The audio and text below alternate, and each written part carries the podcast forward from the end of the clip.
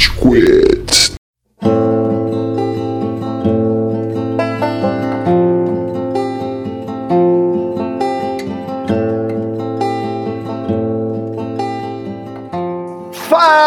Galerinha do mal! Tá começando mais um episódio do Rage Quit, o podcast mais passivo-agressivo da podosfera brasileira. O meu nome é Estevam e hoje temos aqui o Góis. E aí, seus Game of the Year. Cara, a gente tem também outra alma tristonha que é o Amaral. Tristonha nada, tá entendendo? A única diferença da Abby e da Ellie é o momento que você conhece cada uma delas, Pô, entendeu? louco. Matou foi pouco, tinha que ter matado mais ainda. Nossa senhora. Mudou até o catchphrase. Puta merda. É, quebrou a parede agora. Isso vai ser banhado de sangue. Fazia tempo que esse termo não era usado, mas. Ah, é? Faz um total de uma semana. E aproveitando, a gente tem também duas presenças ilustres, dois convidados, que são eles o Lucas. Pessoal, eu sou o Lucas Nicastro e a Abby é uma pessoa melhor do que a Ellie, tá? Então, Ah, não. Ai, caralho! Ah, não, Lucas. Eu gosto tanto de você, Lucas. Mas eu gosto, calma, porque a gente tem um outro convidado que tá do seu lado, que é o Rogério. Oba, salve família, aqui é o Rogério.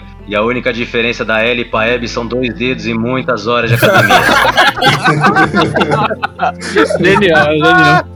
Bom, cara ouvinte, como a gente tá fazendo um episódio de continuidade, a gente já vai partir direto pra pauta, porque tem muita coisa relacionada às histórias, aos enredos do game que a gente não tá se aguentando pra falar sobre. Então a gente já vai direto pra pauta, beleza? Mas antes, toca aquele aviso gostoso de spoiler. Atenção para o alerta de spoilers! Atenção para o alerta de spoilers! Fala, vai se fuder! Sobe daqui, meu! So- sobe daqui, mano! Sobe daqui! Sobe daqui! Sobe daqui! Tá na hora do pau! Went out one night to make a little round. I met little Sadie and I shot her down. Went back home, jumped into bed. 44 pistol under my head.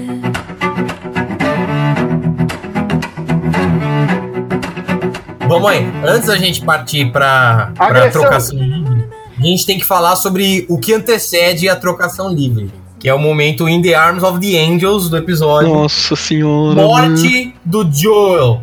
Alguém aqui tava esperando? Não, antes da gente entrar especificamente no Joel morrendo, a gente tem que falar como foi pontual o nosso episódio sobre Last of Us 1, falando exatamente da escolha de você matar o médico ou não, daquela parte do médico ou não. foi boa pra caralho, é. Vocês imaginavam que ia ser isso? É genial, cara. É uma escolha de roteiro genial, mano. Maravilhoso, você tá maluco, cara. Eu imaginava que ia ser as consequências do primeiro, porque o Neil Druckmann falou. Tipo, o segundo jogo é as consequências das suas ações do primeiro. E a maior chacina que acontece, mais controversa, é a do hospital, né? Então eu imaginei que seria algo assim. Sabe o que eu tava pensando? Eu tava esperando um negócio assim, ó. Eu tava esperando exatamente essa história e eu ia. Vou te contar, eu ia estar satisfeito com essa história. Aparecem os herdeiros dos vagalumes, eles atacam e sequestram o Joel. Você sai correndo, consegue em algum momento salvar o Joel, mas vocês têm que enfrentar agora esses remanescentes dos vagalumes. Eu achei que essa ia ser a brisa, que essa ia ser a história, que o Joe ia estar do seu lado, ia ter repercussão aquela escolha que você fez, ia ter repercussão, mas você ia estar acompanhado do rapaz. E aí, com 30 minutos de jogo, ele é brutalmente assassinado, sem abraço, sem carinho, sem lampejo. Foi do nada, um tirombaço na cara. Nossa, cara. Porra, Infelizmente eu já esperava a morte do Joel, porque eu, eu tomei um spoiler. Algum filho da puta me mandou no WhatsApp um GIF que era só o Joel tomando a última tacada. Nossa, cara. que maldade. Eu já tinha meio que entendido no primeiro trailer lá que lançou, da Ellie tocando violão e os caralho, que o Joel tinha morrido e a Ellie tava puta com isso. Eu já comecei a pensar, mano, vai vir alguém matar o Joel e tal, e a Ellie vai atrás, mas eu não pensei que as coisas fluiriam da forma como foram, tá ligado? Então, Rogério, eu tomei o spoiler também daquele desgraçado do videogame do concorrente que eu não vou nem mencionar, porque eu não quero nem dar nome pra esse idiota. Não, calma. Sinto muito. Enfim, tomei esse spoiler também. Não sei se o Rogério tem a mesma percepção. Eu esperava que isso fosse acontecer, e ainda bem que o spoiler da Ellie era mentira, pelo menos, né? Sim, sim. Mas eu esperava que isso fosse acontecer muito mais pra frente do jogo, tá ligado? Eu tinha a mesma percepção que o Amaral. Pra mim, quem ia ser sequestrado, quem ia morrer, quem ia acontecer alguma coisa pra ele ir atrás era a Dina. Porque toda a campanha do jogo aponta pra isso, tá ligado? Ela tá usando a pulseirinha da Dina, lá, o, gameplay inteira. Você sabe depois que é porque a Dina quer deixar ela mais tranquila, ó, fica com isso aqui pra lembrar de mim, amuleto da sorte, não sei o quê. Mas, cara, meia hora de jogo, como o Amaral disse, brutal. Pelo spoiler que eu recebi, eu sabia que o Joe ia morrer, tá ligado? Então, eu fiquei desconfiado de todo mundo que se aproximava de mim no começo do inglês. Eu falava, mano, é, é esse, beleza, é um pau É esse, é esse, não Aí é esse. Falava, ah, filha da puta, vai, vai matar o Joe, né? Vinha o cachorrinho cara em cara, caralho, vai matar o Joe, né? Eu tô ligado, tô ligado. Mas, ó, na moral, tem uma questão que eu até conversei com o Amaral há um tempinho atrás, que é a Naughty Dog tem culhão pra caralho. Porque Nossa, demais. The Last of Us, não importa o que eles fossem fazer com o 2, ia vender. Eles podiam fazer só o Joel caminhando livremente, né? Indo atrás dele de novo ou algo do tipo. Ia vender pra caralho. O que eles fizeram, eles mudaram a narrativa por completo. E eu acho Sim. que não à toa o colecionável da Abby é uma moeda, porque simboliza esses dois lados, literalmente, tá ligado? Tipo, eles foram muito corajosos e pra mim Olha subiu só. muito no meu conceito. Caralho, Estevam, cara. Boa análise. É. Parabéns, Boa análise. Caralho. Eu descobri que alguém escreveu isso no Omelete, você vai tomar uma surra. Pode pesquisar, eu banco essa. Eu banco essa. Muito foda. Mas vamos lá, como que vocês reagiram à morte do Joel? Assim, além de ficar tristes, tipo, vocês achavam que era a filha do médico? Não, nem fudendo. Então, deixa eu só comentar um negócio que o Góis sabe, né? Eu joguei um pouquinho do jogo, que tava bem tarde quando eu acabei de instalar, quando você pega o controle de volta da Ellie. O que eu achei que a história seria, porque eu tava esperando um final controverso, né? Eu achei que o Joe ia ser o vilão, Uhum. porque te- teve toda aquela coisa do massacre do hospital e tal. Eu achei que o jogo, de alguma forma, ia tecer uma narrativa pra que no final a Ellie fosse o resgate dele e a Ellie decidisse matar esse cara porque esse cara tá louco, sabe? Eu achei que esse seria o final, seria um final, tipo, muito controverso, tipo, muito mais do que o que aconteceu. Não, cara, falando do começo também e, e de teorias, né? Originalmente o Neil ele, ele comentou também que a ideia era que a Abby ela fosse se infiltrar na cidade e ia criar uma amizade, um relacionamento com o Joel, né? Uma coisa fraterna. E ela ia trair ele depois, ia assassinar ele depois de, de um tempo. Não ia ser no mesmo dia, na mesma hora, como acabou sendo no jogo. Então ia dar uma camada um pouquinho Nossa. até mais profunda, tá ligado? Ia ser ainda mais na maldade. Nossa, Estevam, eu concordo que ia ter uma camada mais profunda, mas, cara, pra mim a traição do Joe e do Tommy terem salvado a Abby daquela horda de zumbis, terem ajudado ela, e ela, a sangue frio, cinco segundos depois, atirar no joelho dele e começar a torturar ele, pelo amor de Deus, mano, isso já era todo o sentimento de traição que tinha já, cara. Ô, Góis, mas se Hitler te salva de zumbis e você depois. O que, que você faz? É verdade, né? Se Muito você bom. for legal com ele,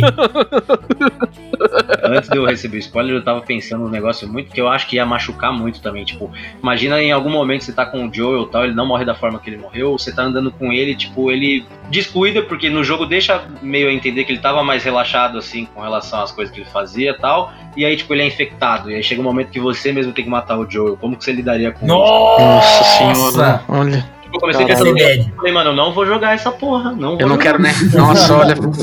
O jeito que ele morre já é horrível, eu não quero nem pensar nesse jeito aí, Rogério, porque Nossa. olha. Porque, tipo, no começo do 1, você encontra um mano que fala, mano, me mata porque eu não quero ver essa porra aí. Imagina do nada você tem que meter uma bala na cabeça do Joe, velho. É Ia ser pesado, né? É tá legal a gente falar isso, né? O Rogério falou que ele tá mais relaxado, mais de boa assim. E isso foi uma das grandes críticas da comunidade, né? De quem não gostou desse jogo. Ai, emburreceram o Joel. Ele nunca falaria o nome dele pras pessoas. O que, que vocês acharam disso? Eu tenho a minha opinião, mas eu queria saber o que vocês acham aí. Tem milhões de Joes nos Estados Unidos, cara. Assim, eu achei isso um pouquinho forçado. É que como eu tava perto de Jackson e tinha uns boatos, eu comprei.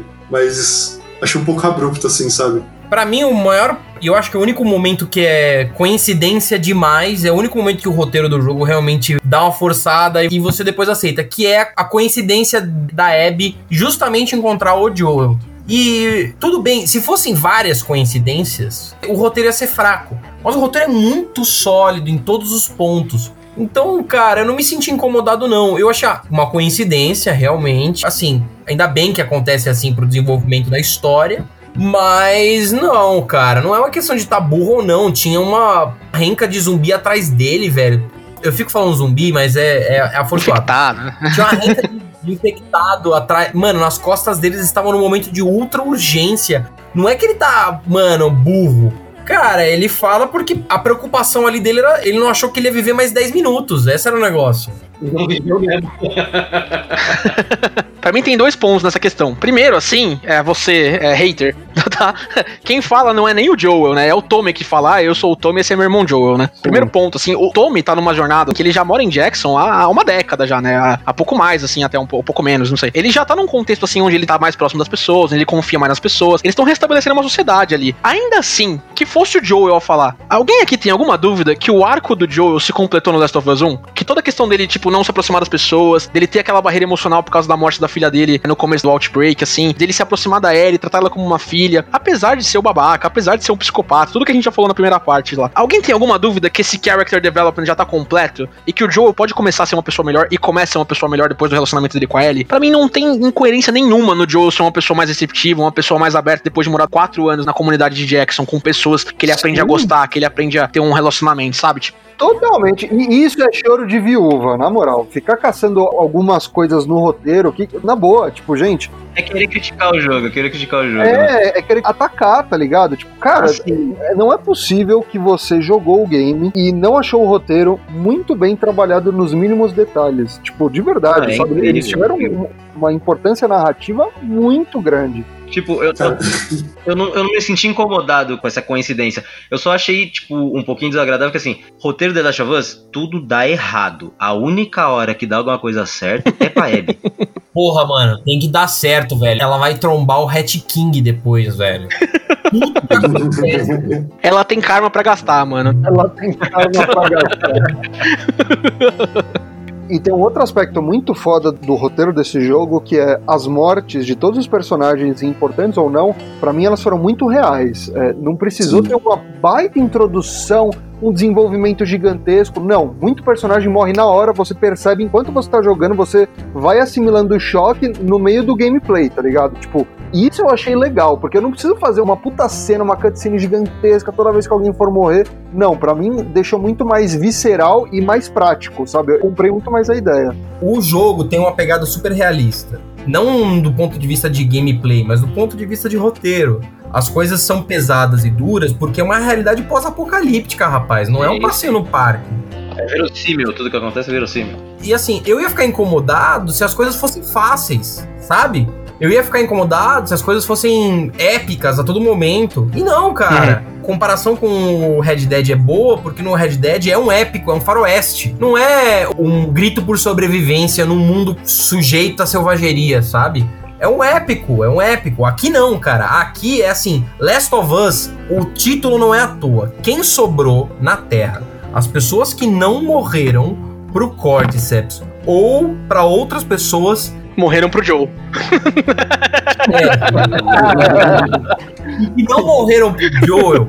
Essas pessoas, cara, não são pessoas estúpidas no sentido mais amplo da palavra. São pessoas que foram endurecidas. Tem uma frase da Ana Arendt que ela fala sobre os sobreviventes do Holocausto. E ela fala o seguinte, que não existem sobreviventes do Holocausto. Que quem não morreu pro Holocausto viveu o Holocausto o suficiente para ser completamente transformado por essa experiência terrível e ser uma pessoa muito diferente. Last of Us, as pessoas que sobraram na Terra não são pessoas comuns, elas foram modificadas por esse trauma terrível que destruiu a civilização. Então, elas não vão perguntar: Oi, tudo bem? Como vai? Será que você poderia sair do meu caminho? Elas vão dar um tiro na sua cabeça e seguir o caminho delas, porque não vai ser a primeira violência que elas tiveram que praticar na vida. Se qualquer um nesse podcast aqui tentar matar alguém, vai sofrer pra caralho, porque nunca matou ninguém, porque protege a vida, santifica a vida. Agora, o cara que sobreviveu a isso, ele já tá calejado, rapaz. Ele mata outra pessoa com facilidade. Eis o título do Nossa, jogo. total, cara. Ainda assim, você vê um peso das decisões, principalmente na Ellie, né? Que no primeiro jogo a gente vê ela matando pessoas, mas era sempre a justificativa, assim, pra se salvar, tá ligado? Ela até pergunta pro Joe, ah, você já matou inocentes? Ela até retoma esse diálogo com a Dina no segundo jogo, mas na primeira interação, no Last of Us Part 1, tinha isso, sabe? Tipo, da Ellie é, usar a violência é extremamente necessário só. As escolhas de gameplay que a gente tá fazendo com elas daí pra frente, é, no qual não é mais por necessidade. Ela poderia ter ficado em Jackson, ela poderia ter feito isso, mas é uma questão de vingança, isso vai tomando um peso na Ellie, vai cobrando dela, tá ligado? E isso pra mim é uma das melhores coisas do jogo. Mas especificamente na morte do Joel, cara, essa secura, esse baque, assim, essa coisa do, do Joel tomar o tiro na rótula, assim, pela Abby, aquele tiro de escopeta na rótula, que, que, mano, destrói a perna dele, tá ligado? Porque não sobra nada do joelho dele ali. Cara, pra mim foi completamente um soco na cara. Eu larguei o controle, coloquei a mão no rosto e falei, não, não é possível, não agora. Eu fiquei uns 10 minutos depois dessa parte falando, caralho, mataram o Joe, velho. Tipo, morreu mesmo, não era falso spoiler, porque tipo, o pessoal da Naughty Dog chegou a dar umas entrevistas falando que nem tudo que vazou era verdade, aí deu uma esperança, tá ligado? Aí, mano, morreu, eu falei, caralho, mano, mataram o Joe, tio. Não, o pessoal do Naughty Dog, Rogério, eles chegaram a um ponto de em 2017 teve um trailer que depois foi pro YouTube. E nesse trailer, o, sabe a, a cena em que o Jesse chega Aham, e fala pra Ellie não ia deixar você fazer isso sozinha? Aham. No trailer, quem fala isso pra Ellie é o Joel. Eles tiveram cuidado Sim, sim. de criar um trailer fake. Quem teve gameplay na Z3 teve gameplay falsificado com o modelo 3D do Joe andando por aí. Então, isso a gente vai chegar um pouco mais sobre o vazamento e os problemas com o lançamento do jogo. Mas isso tem todo sentido, porque todo mundo queria ver uma história que tivesse mais Ellie e mais Joel. Quem não queria ver ah, os dois conversando mais? Quem não queria ver o embate da verdade? Todo mundo sabia que a verdade viria à tona. Alguém tinha dúvida de que a Ellie ia saber a verdade? Não, não. Não, não. entregou que ali o Joe tinha falado que tinha feito merda e ia dar mais merda. hein? Ainda bem que eu não vi esse trailer, mano, porque foi muito bem construído todo esse negócio também. É, eu fugi dos trailers também. Porque quando eu sei que eu quero consumir uma coisa, eu tento fugir um pouco de trailer, sabe? Só porque eu acho que pode tendenciar. Eu faço a mesma coisa. Cara, eu concordo plenamente, tanto que eu não vi nenhum trailer de The Last of Us, eu só vi depois, e depois eu conversando com o Rogério, a gente começou a perceber algumas coisas. Eu acho que em algumas cenas do The Last of Us que estão inclusive nos trailers, a ideia é que o Joel ele apareceria pra Ellie como se fosse entre aspas não um fantasma, mas uma lembrança, né? É como se ela precisasse dialogar com alguém e seria com ele mesmo pra enfrentar a perda dele, sabe? Então tem uma cena do violão logo no comecinho em que ela canta aquela música linda do Aha Take On Me, inclusive a dublagem brasileira, a dubladora bra- brasileira gravou a música e ficou incrível, tanto na versão original quanto em português, mas enfim, Chorei. Puta, cara, aquilo é incrível. E no trailer mostra o Joel, parece que ele vai caminhar e conversar com ela. Então eu não sei se originalmente a Naughty Dog pensou em, ah, eu vou colocar alguns diálogos entre os dois, né, pra que ela aceite um pouco melhor a perda. Aham. Ou então eles realmente fizeram 100% fake só pra despistar todo mundo. Foi pra despistar, Estevam, porque o que que acontece? Os desenvolvedores sabiam que isso ia gerar outcry. Eles sabiam, isso ia acontecer. Inclusive, os reviewers que receberam o jogo, eles tiveram embargos da Sony muito mais severos do que normalmente. Justiça. Vinha uma lista detalhada do que você poderia ou não poderia colocar no seu review. Porque eles perderam. Tem uma matéria maravilhosa no Polygon sobre. Que é a Sony e a Naughty Dog, eles perderam o controle sobre a narrativa do jogo. Eles perderam o que ia pro público ou não com o vazamento.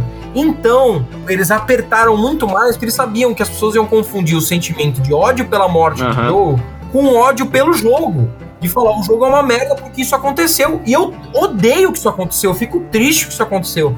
Mas isso faz parte, in- integra a narrativa, sabe? Total. Ah, só uma história Total. rápida, assim, eu também procuro fugir o máximo de trailer quando eu tô muito hypado com alguma coisa, mas eu não consegui fugir de The Last of Us, porque, mano, eu zerei o 1 muito tarde com relação ao, ao lançamento dele, e aí, tipo, eu fiquei muito na pira do jogo, falando, caralho, eu quero uma parte 2 e tal, e teve um dia que eu tava na casa de um brother meu que morava na mesma rua que eu, tipo, 50 metros pra frente, e a gente falando, porra, já podiam lançar um trailer do 2, né, deve estar fazendo e tal, não sei o que, saí da casa dele e fui pra minha casa. Nesse trajeto ele me mandou um link no WhatsApp, foi na hora que lançaram a porra do trailer do parte 2 na E3. Aí eu falei, mano, não é possível, né? Aí tudo que saía, mano, eu precisava ler tudo. Eu consumi esse jogo mais tempo, acho que esperando por ele, analisando o trailer e os caralho do que jogando, porque, mano, não tem o que falar, é maravilhoso. Eu chupo bola do The Last of Us. é, recomendo, todo mundo joga, todo mundo joga. Aqui também. Mas vamos seguir com a história, vai. Tem outro ponto que é fundamental no roteiro, que também vem cedo da morte do Joel. A revelação da verdade a Ellie, que você tem via flashback. O que, que vocês acharam? Esse é o terceiro flashback, né? É o último que você com a Ellie, inclusive, né? Assim, na- na primeira parte do gameplay, né? Então você já tem lá suas 10, 15 horas de história, né? Pra mim, o genial não é o momento da revelação. É genial também. Ela voltando. Ah, Aliás, tipo. Tá, a gente falou bastante de suspensão de descrença no começo, né? Na primeira parte, não sei o quê, mas, porra, a mulher deixou o gravador no qual ela fala a verdade lá, né? numa mala no hospital, né? Tipo, ó, ó, ó, gente, caso você tenha jogado o primeiro jogo, lembra daquilo que aconteceu? É, então, né? Tomara que ela não descubra, hein? Em defesa do primeiro jogo, você encontra esse áudio no primeiro jogo. Não, não, eu sei o que você tá falando, mas não, o negócio é diferente. Ela fala, puta, ele matou todo mundo. E a gente não consegue Ah, mais a sim. cura. É, no segundo, no segundo. O áudio dela lá. Entendi. Não é nem a Marlene, é que ela tá morta, né? O Joel matou ela também, né? É outra pessoa falando no áudio que a Ed. Pô, será que a Ellie sabe disso? Será que a Ellie sabe que o Joe matou ela? Deve, deve ter como up, tá ligado? tipo, e a Marlene? Tá ligado? na, na volta. Então, não deu pra perdoar também. Mas, enfim, o que eu queria destacar, o que eu queria exaltar aqui é que os temas dos flashbacks da Ellie são os de realização, tá ligado? O primeiro é muito sutil. Naquela parte que a gente já falou já do gameplay, no qual ela tá sozinha lá, se esgueirando pelo museu. E as últimas coisas que ela vai vendo são pichações de um cara que vai se matar, falando, ah, os vagalumes eram mentirosos, não sei o que, não tem mais luz, todo aquele tema no primeiro jogo. No segundo, é uma vibe mais de sacrifício, sabe? Tipo, é aquele casal de Jackson que queria fazer o melhor pelo mundo, que tava disposto a se sacrificar a vida boa que eles tinham em Jackson pra conseguir levar isso pra outras comunidades, levar isso pra outras pessoas. E a Ellie vê isso nela também, né? Tipo, ah, eu podia ser essa pessoa, podia ter salvado todo mundo. E no terceiro é a realização. Essa construção é fundamental e ela é perfeitamente executada, cara. É incrível. Explica por que, que a Ellie tava com raiva, né? Nossa, total, cara, total. Mano, isso é um sentimento muito palpável pra nós jovens, que é o questionamento por significado, né? É um negócio muito romântico. Tipo, ah, qual é o meu significado? Qual é o significado do. É o que você já falou, Amaral. Essa história não é épica. Essa história não é de grandes heróis, cara. pra machucar, é pra machucar. Exatamente, ela queria significado. Total. E, cara, esse momento ele não é apoteótico, né? Ele não é um grande momento que o Joe tá no último suspiro dele e ele fala, tipo, Ellie, eu tenho que te contar uma coisa. Ele acontece na frente do hospital num momento calmo, sabe? E eu acho também isso de uma sutileza, assim, e que quebra os moldes que Hollywood muitas vezes usa, sabe? Pra revelar esse tipo de informação, que eu acho, cara, muito foda, sabe? Sim, e mano, é meio óbvio que é isso, tá ligado? Quando no começo você vê que tem uma treta, eu não sabia do que se tratava. Só que depois que acontece, você fala, puta que pariu, é óbvio. Que nem quando o Tommy é o Ah. sniper, tá ligado? É meio óbvio que vai ser o Tommy no final. Só que quando acontece, eu não tava prevendo isso. Eu fiquei muito caralho, puta que pariu. Eu arrepiei, mano. É óbvio mesmo. Mas quando termina o terceiro flashback e logo depois passa pra Abby já, né? Você tem pouco tempo pra jogar com a Ellie quando termina o terceiro flashback, né? Quando termina esse flashback no qual o Joel conta. E aí você fica o gameplay da Abby inteiro falando, puta, eles estavam brigados. É por isso que a Ellie tá com tanta raiva. Por isso que a Ellie tá querendo ser de vingança. Ela queria ter mais tempo, ela queria ter tempo pra reconstruir uma relação. E não é isso. A gente volta nisso.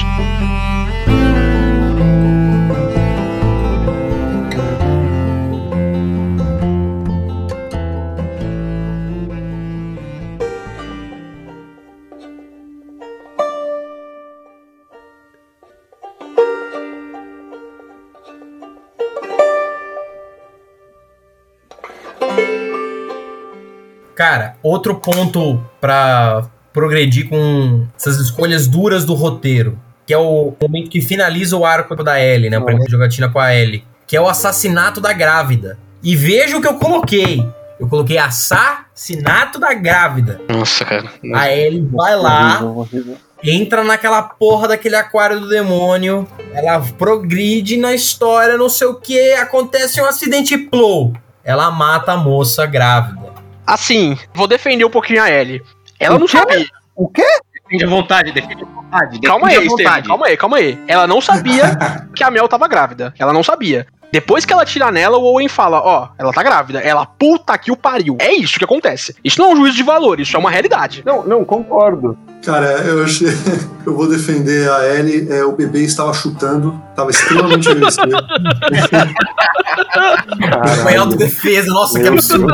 O bebê era uma claríssima ameaça.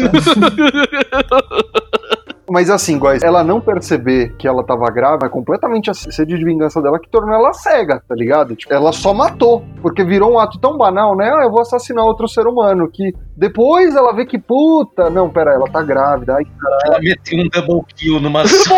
sim, Yes! tá ligado?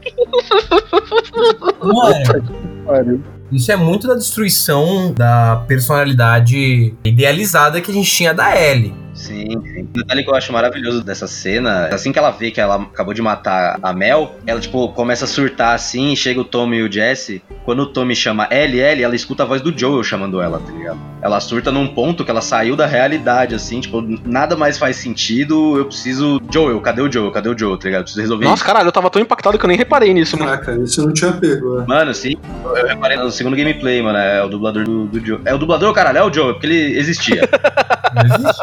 No meu coração ele existe. Cara, uma coisa que quebrou um pouco a imersão pra mim foi que. Primeiro que assim, a- quando a Mel é introduzida pra você pela segunda vez enquanto você tá jogando com a Abby, vocês passam por muitos mal bocados e ela faz muitas peripécias aí, uma puta de uma barriga. E cara, assim, a minha É, irmã ela grávida tava do meu lado, É, a minha irmã ela faz medicina. E ela ficava tipo, mano, essa grávida, velho. Essa, essa é a pior grávida que eu já vi na minha vida.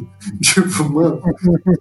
A gestante balançando na carreta de um caminhão, trocação de tiros, caralho, não acontece nada com ela. tá Lucas, ligado? muito pelo contrário, essa é a melhor grávida que já existiu. Ela é a grávida mais existente do mundo, cara. Triste pra caralho, é verdade. Pera aí, a melhor grávida que já existiu foi, como o Rogério falou, a grávida de Taubaté. Essa é maravilhosa, maravilhosa. Fez o Edu Guedes chorar ao vivo e ela nem grávida tava. Cara, vamos passar então pra transição, vai. Que passamos a jogar com a Abby. Nossa. Todo ponto de transição antes, né? Que você tá ali de boaça, Suave, né? Pronto pra ir embora. a Ellie e o Jesse conversando, não, vamos levar a Dina embora, porque a Dina tá grávida também, isso é um momento de revelação, também é bem pesado, né? Nossa, assim, quando falam que ela tá grávida, quando ela conta, moleque, eu fiquei no cagaço também. Eu falei, mano, essa mulher é louca, caralho. A minha primeira reação foi essa, mano. Foi igual a Ellie, tá ligado? Mano, você tá louca? Agora você é um fardo, né? A Ellie fala isso pra ela. Mas imediatamente depois de eu pensar isso e a Ellie falar isso, você fala, putz, caralho, né? Porra, eu amo essa mina, né? Puta, não posso falar isso pra ela, tá ligado? O sentimento dela mostra como a Ellie tava consumida ou sendo consumida pela vingança. Que ela fica tipo, foda-se, velho. Caralho, você tá grávida, que chabu, vai encher meu saco. Depois ela pensa, você vê que não é tão unidimensional o raciocínio dela, mas só deflagra a Ellie ficando assim, obcecada. Cara, quando a Ellie, nas cutscenes, ela abordava a pessoa que ela precisava extrair informações pra descobrir onde estava a Abby, ela ficava retardada. Ela apontava a arma e eu ficava, mano, como assim? Como, como você não, tipo, subjuga a pessoa de forma, tipo, furtiva? Não, você tá, tipo, apontando uma arma sem silenciador, sendo que você tem um silenciador que eu fiz pra você. E, tipo, vai dar merda, cara, vai dar merda. E aí deu merda. E ela faz isso em seguida de novo com o Owen com a Mel, entendeu? Era óbvio que eles iam reagir, sabe? Tipo, dá um tiro no joelho dele, sei lá, faz alguma coisa assim, depois você cura ele, sabe? Tipo, você não precisa ser tão assassino assim. Usa bandagem, né, mano? As bandagens resolvem É, tem tudo. Não, então, mas essa parte que a Ellie encontra a Nora no hospital, ela cai na parte dos infectados lá, perto do Ground Zero, ela respira os esporos, ela vai morrer já. E aí ele fala: Não, você não vai rápido, você vai me dar o que eu quero. Ela volta pro teatro, onde estão o Jesse e a Dina. Tremendo, ensanguentada, nojenta, tá ligado? Tipo, nossa, cara, a Dina limpando ela, é uma cena muito bonita depois, não sei o que. Cara, é assim, velho. Olha. fico imaginando o cagaço da mano. Na hora que ela caiu nos esporos e, tipo, tinha um ser humano respirando bagulho e nada acontecendo, tá ligado? Tipo, que porra que tá caralho? O que, que você vai fazer, tá ligado? Quem é você, mas porra é essa? Então, Rogério, até esse momento, eu achava que os Wolves, né, os amigos da Abby, não tinham matado a Ellie em Jackson porque eles sabiam quem ela era. Mas não era isso, tá ligado? Vamos deixar ela viva porque vai que encontram uma cura daqui a pouco. Não posso matar essa menina. Mas não, é só porque, tipo, em em muitas aspas, porque eu acho todos os personagens muito babacas, eles não eram tão ruins assim, tá ligado? Eles só queriam matar o Joel. Não, mano. Góis, eram pessoas decentes, mano. Eles tinham uma vingança. Isso é um stretch meio grande pra mim. Não, eles eram mais decentes que a Ellie, cara. Ele é exatamente. Porque a Ellie não Ah, eu fez isso. Falar que é mais decente do. Porque, tipo, é tudo um jogo de, de consequência, tá ligado? Tipo, a Abby só foi atrás porque o Joel fez a merda de matar o pai dela. E aí a Ellie só vai atrás deles porque eles fizeram a merda de matar o Joel e deixar ela viva, tá ligado? Tipo, não, não sei se, se tem decência nesse. Tem, tem um objetivo, custe que custava chegar nele. Cara, não é decência, tem pessoas. É que a vingança da Abby é mais limpa. Então, Lucas, você usou esse termo quando a gente tava conversando no WhatsApp. Eu guardei, cara. Eu guardei. E você falou agora há pouco que num dia bom da Ellie ela mata 100 pessoas, não sei o quê. E beleza, isso realmente acontece. Só que tem um ponto A jornada de vingança da Abby, a gente só conhece o final, cara. A gente não viu um mês, dois meses, mês e meio que ela foi de Seattle até Jackson, tá ligado? A gente não viu ela passando por caçadores, por gente que queria matar ela, por grupos inimigos, por grupos paramilitarizados, tá ligado? Isso tudo que a Ellie passou nos dias de Seattle aconteceu com a Abby também, cara. A gente viu toda a guerra com cicatrizes, viu a luta da, da WLF, tudo, mas numa perspectiva assim de tipo, ah, grupos rivais. Mas tudo que a Ellie passou, com certeza aconteceu com o grupo de amigos dela também, da Abby. Eu tenho certeza absoluta, cara. Não tem mais bonzinho, menos bonzinho. Eu concordo com vocês. Mas ainda assim, tipo, o jogo tenta pintar um negócio tipo, nossa, ele tá insana, ele tá maluca. Mas, cara, a gente só não viu isso com a Abby porque ela tava do mesmo jeito. E ela alimentou isso por quatro anos, cara. Eu concordo com o seu ponto. A única coisa é que a Abby, ao longo da jornada que a gente joga, demonstra mais atos de misericórdia do que a Ellie. Mas sim, você tem razão que tipo a gente não vê o quão bagunçada é essa busca por vingança e ela deu sorte, né, que a gente também comenta, que ela trombou com o alvo dela fora de Jackson. Né? Talvez ela estivesse disposta a invadir e matar todo mundo em Jackson, assim como a Ellie meio que está. Ela fala, tá ligado? No começo do jogo, inclusive, ó, se, se a gente não encontrar ele, a gente dá um jeito. A gente é, traz ele pra cá de algum jeito. E o Owen fala, nossa, e o que, que isso vai custar? E ela, não, a gente não quer a mesma coisa. É, a Abby também tava meio obcecada pela vingança dela, assim como a Ellie fica depois. Pô, mas aproveitando, é, a gente falou bastante da primeira parte, a gente pode falar especificamente da Abby e na virada que é jogar com ela pela primeira Calma. vez? Da primeira Aliás, vez? Ah, tá. segunda vez? Não, cara, porque assim, a segunda vez que a gente joga com a Abby, pra mim, eu fiquei completamente puto, porque você vê que o Jesse morreu. Você tá vendo que a Ellie tá se entregando, né? Então eu queria saber, porra, o que, que vai acontecer agora? E aí corta e você joga com a Abby no Day One em Seattle. Então eu fiquei meio puto, tá ligado? Tipo, Não, vo- você começa com ela no dia do, do massacre no hospital ainda, tá ligado? É antes até. Sim, então, ma- mas um, um ponto que foi interessante foi ver o estádio, por exemplo, que alguns colecionáveis no entorno do mapa estavam falando isso, né? Ah, eles foram pro estádio, eles estão se organizando. E aí você começa a juntar todas essas side stories que você vai vendo em alguns momentos como esse, de ver todo mundo se organizando. Você passa pela academia em que a Abby virou um Transformer, por exemplo. Esse momento foi ótimo. Eu achei ótimo. O pessoal da WLF tem muito mais estrutura do que o pessoal de Jackson. O pessoal da WLF, os Wolves, eles fizeram o que, tipo, o grupo do Joel e da menina do começo do primeiro jogo lá também, eles não conseguiram, tá ligado? Eles overthrow um exército, né? Tipo, que nem os vagalumes conseguiram, pra falar a verdade, né? É muito foda isso, é, é muita coisa, tá ligado? Sim, E você vê por quê, né? Porque o líder deles é um sociopata. É um cara, mano, aquele Isaac, ele é muito do mal, mano. O cara é muito. Não do mal, mas ele é muito, tipo, agressivo, violento. não, esse é do mal. Esse é do mal Ele é mesmo. Nossa, um cara. bullshit, né? É. Ele me lembrou, guardadas as devidas proporções, o Vaz, mano, tá ligado? Do Far Cry 3. Mas é Ah. que o Vaz é loucaço, né? Esse daí ele parece mais Gus Fring. Sim, sim, mas com relação à perversidade do cara, tá ligado? Cara, tem um detalhe, você consegue ver a foto dele mais novo em alguns cartazes da Fedra de procurado, tá ligado? Ele tá lá, a imagem dele tá lá. Hum, que da hora isso. Não tinha visto também. Tudo isso que vocês estão falando é verdade, mas o Isaac foi uma das minhas grandes decepções no jogo, cara. Porque ele vai e, e vai embora, assim, sem nada, né? Tipo, o impacto dele na história é passar pano pra Abby das coisas que ela tá fazendo, tá ligado? Tipo, ah, não, você vai atrás do cara que mandei você não ir? Não, tudo bem, você é a Abby. Você é um monstro, Não, você é o nosso tanque. Beleza. Como não, Estevam? não, ele acaba com cicatrizes. Tipo, foi empreitada dele, tá ligado? Cicatrizes não! Cicatrizes vai se fuder! Serafitas. Cicatrizes. Os lobos, aparentemente, eles não ganham a. a é, a pra mim guerra. eles se mataram, tá ligado? Morreu todo mundo, assim. Depois Sério? que você, você volta no teatro, você consegue escutar um rádio, são lobos pedindo reforços, porque, tipo, eles estão sendo engolidos pelos serafitas. E, tipo, dá a entender que, assim, ou os vagalumes voltam pra ter um lugar pra ficar, os lobos já eram, e, tipo, mesmo se eles ainda existissem, ela não ia voltar, porque, né, ela traiu os caras pra ir com os serafitas embora. Caralho. Eu tinha pego isso também, mas independente da consequência dentro do jogo, eu tô falando assim por uma questão de experiência nossa como player, tá ligado? Tipo, o Isaac aparece em três oportunidades. Uma delas é pra falar, ó, vocês não deviam ter ido pra Jackson sozinhos. A outra é pra falar, ó, você não vai buscar o Owen sozinha. E a terceira é quando ele morre. Que é falar, ó, tudo bem, você foi, tá aqui com o Serafitas, mas eu te dou mais uma chance, hein? Abaixa a arma que tá tudo bem, tá ligado? Tipo, em questão de narrativa pro jogo, eu achei o personagem meio jogado. Ah, God, não tem como, cara. É muita coisa. Eu concordo, mas o jogo pinta esse cara como grande vilão o tempo todo, que é meio uma quebra de expectativa num jeito negativo pra mim no final. Até pelo ator, né? Ele é um cara conhecido, o Sim, Jeffrey sim. Wright. Então, você acaba criando uma expectativa, né? Uma promessa pro jogador que você... Eu concordo contigo, tipo... não entrega, sabe? Uhum. Só que o fato dele não entregar isso acabou, de certa forma, também sendo uma quebra de expectativa, entendeu? Sim, sim. E aí ele também teve um send-off, né, uma despedida, que eu achei fudido, né, que é quando a Yara mata ele. Eu não tava esperando como Uhum. que a Abby ia safar daquela situação. Não, total. E o Rogério falou agora há pouco, cara. É uma das mortes mais impactantes do jogo, essa parte, cara. Da história do audiovisual universal do mundo. Você tá louco, mano. Eu fiquei em choque. a criança tomando teco de três caras de metralhadora. Nossa, tá é foda, mano. Ela acabou de perder o braço. o braço da Yara. Feio. Puta Nossa, que pariu, dá uma aflição. aflição ver aquele vermelhão. Que azar, né? Ela tem É. tipo osteoporose. Porra. Porra, é foda.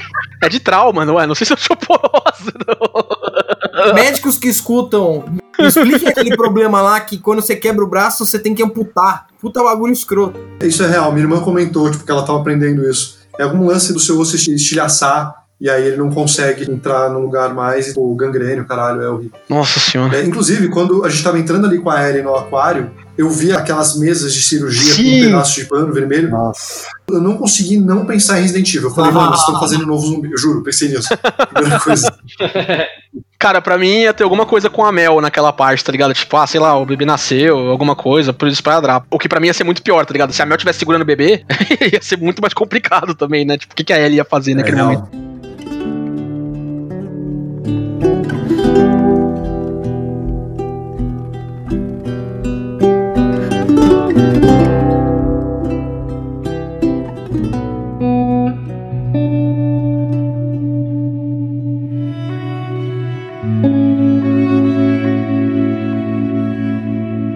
O Estevam falou rapidinho do negócio do shift do game, e ele falou: Ah, não, eu quero saber o que vai acontecer. Na hora que começou o gameplay da Abby, eu dei uma pausa e falei, mano, eu preciso dar uma descansada, muita coisa na minha cabeça. Mas quando eu voltei, eu tava enojado de jogar com a Abby, cara. Porra, essa mulher matou o Joel. Ela acabou de matar o Jesse, que é um puta personagem legal. Pra mim, e eu imagino que pra vocês também, porque, tipo, não fica claro isso, ela matou o Tommy também, né? E aí você me dá o controle dela na minha mão, assim, pra jogar a história dela desde o começo. Eu me senti ofendido, depois eu falei, tá, não, beleza, entendi. Era pra machucar mesmo, tá ligado? Era pra incomodar, era pra ser um negócio estranho. Sim, mano. Aquela discussão que nós tivemos no primeiro episódio e que eu acho que é fundamental relembrar e que esse jogo é muito feliz nessa escolha narrativa, que é colocar perspectiva e profundidade nos assassinatos que você comete, cara. Não, total, total.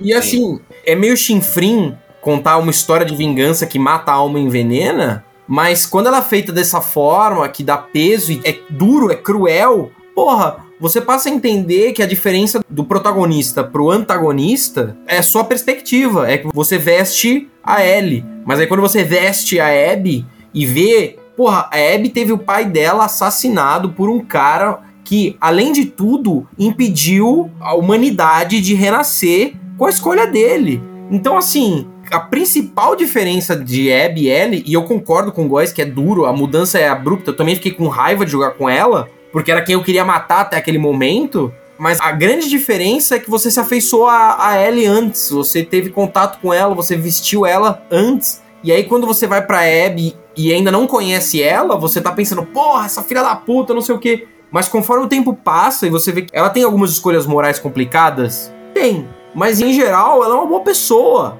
Ela tá defendendo a galera, ela gosta dos amigos dela. Você passa a entender que ela e a Ellie não são muito diferentes, sabe? O que mudou foi justamente quem você conheceu primeiro. Ao longo da jornada, uma vez que a Abby desiste da vingança primeiro do que a Ellie, o que resta pra ela é uma Abby que tem sonhos. Ela adota pra ela o sonho do Owen, sabe? E eu acho muito foda que o jeito dela lidar com o trauma é uma forma muito mais saudável do que o que a Ellie tem. A Abby não tem um diário, né? Mas a Ellie tem. E no diário da Ellie, se você for olhar as páginas anteriores, ela constantemente está fazendo poemas e músicas de dor. E ela fala que, tipo, pô, hoje eu tive um dia feliz. Eu quase não pensei nele. Mas aí ele veio na minha cabeça e eu não consigo tirar essa imagem. A Dina tem tanta facilidade de falar do Jesse morto, ela conta pro nosso filho, né? E mostra como a Ellie não consegue lidar com o Joe. Quando você encontra uma carta que a Abby escreveu para ela mesma, né? Como se fosse pro Owen, você vê que a Abby também consegue processar todo esse trauma de forma que a Ellie não consegue, sabe? A Ellie, em questão de desenvolvimento emocional, ela é mais incapacitada do que a Abby é. E a Abby tem sonhos, ela quer agora, tipo, se juntar ao Fireflies, e a forma que o jogo tira isso dela, eu achei muito, muito doloroso, sério. Eu acho que esse lance da Abby conseguir lidar um pouco melhor com essa situação se deve ao fato de que a vingança maior da vida dela até o início do jogo era matar o cara que matou meu pai. Tá Sim, mano. Eu acredito que uma pessoa que passou por esse trauma nesse universo, tipo, ah, beleza, mataram o cara que eu amo, mas tipo, ele ia ser pai de filho com uma outra mulher. Então, independente disso, o fato dela ter conseguido matar o assassino do pai é um fator que contribui pra ela conseguir lidar melhor com isso. E o fato dela ter encontrado a redenção dela no Lev e, por um momento, com a Yara também, tá ligado? A Ellie não, a Ellie é vingança, vingança, vingança. Joe morreu, vingança, vingança, vingança. Tipo, a Ellie tá o jogo inteiro no modo kill, tá ligado? A gente já falou disso, é muito do momento, tá ligado? A Abby teve quatro anos pra lidar com essa sede de vingança e não conseguia também. Você vai passando por alguns momentos, tá ligado? Embora o Manny seja uma pessoa muito legal com ela, a Nora parece gostar dela também, a Mel é muito mais vocal nisso. Elas eram amigas antes do pai dela morrer, é o que dá a entender, pelo menos, né? Mas aí depois a Abby e o Owen acabaram terminando, a, a Mel começou uma relação com o Owen, tudo bem que deve ter uma relação assim um pouco mais conturbada, mas a Mel fala várias vezes, Abby, você é uma pessoa horrível, você é, ferrou Sim. as nossas vidas, tá ligado? Tipo, a gente não vê isso. A gente só vê um momento de ascensão da Abby, um momento que, tipo, depois que ela já conseguiu o que ela queria, depois que ela moveu céus e terras, matou uma galera. E, inclusive, outro ponto, o Isaac fala, ela é a maior assassina de serafitas que eles têm. É o tanque deles, tá ligado? O top killer, assim, de contagem. Depois de tudo isso, tudo isso, depois de, tipo, quatro anos, mais um mês e meio, assim, que demora pra eles chegarem de Seattle a Jackson, a gente vê uma Abby que tá sentindo peso, tá com o pescoço de remorso, tá evoluindo, se importa com a criança, se importa com o Serafita. Nesses quatro anos que a gente acha, ah, não, a Abby é uma pessoa melhor que a Ellie, como vocês falaram aí, cara, eu não consigo dizer isso, não consigo, de verdade. Vamos lá, eu não acho ninguém melhor que ninguém. Eu acho que o jogo trata de seres humanos em um contexto fudido e todo mundo responde de uma forma pra sobreviver, tá ligado? Eu não, não acho um personagem superior ao outro moralmente ou algo do tipo. Mas assim, a Mel não gosta da Abby também. Porque, cara, se a Abby não tivesse encontrado o Joe daquela forma, o grupo não ia se mobilizar pra atacar Jackson, por exemplo. É o que o Owen dá a entender. Tipo, se não fosse daquele jeito, era muito provável que o Joe ia ficar vivo e ela ia ou tentar ir atrás sozinha, que foi o que ela fez, né, de fato, ou ela ia acabar retornando e desistindo, tá ligado? É, tipo, a Abby é muito mais madura, né? Ela teve muito mais tempo pra processar tudo e, virar o tanque assassino que ela é, o esse monstro. Mas assim, ela é um personagem muito bem desenvolvido, na minha opinião. Não, eu, dei- com eu só certeza. consegui ter empatia com ela realmente na segunda gameplay. Na primeira gameplay eu fui bem clubista mesmo. Eu falei, ah, vai tomar no cu, matou o Joe, tem que se fuder. Eu admito, assim, eu não consegui me conectar com a Abby, vou tentar nessa segunda gameplay, porque deve ser a proposta do jogo, inclusive, mostrar que as coisas têm dois lados, tudo, mas não me desce, cara, não me desce, é, porque é, existem coisas questionáveis de todos aqueles personagens no meio, o Owen, que parece um personagem super legal, assim, e abandonar a mulher grávida, tá ligado? Enfim, cara. e o filho? E o filho? ô, É, então, ah, não, vou fumar maconha lá com os vagalumes. Da mesma forma como a Ellie, se o Jesse não tivesse aparecido, ela ia abandonar a Dina lá, como ela tava abandonando no cinema, cara. Mas Sim. ela abandonou o Jesse também durante a campanha. Tem um momento, a hora que eles encontram o barco lá, e tipo, beleza, vamos voltar agora pra levar a Dina? Não, eu preciso continuar. E foda-se, tá ligado? Que você me ajudou, tá ligado? Tudo É. com ingratidão, ela tá cega por vingança. É até ela no momento que, processou. que eles podem encontrar o Tommy, né? Tipo, ah, a gente tem que salvar o Tommy. Não, se vira, ele, ele quer a mesma coisa, né?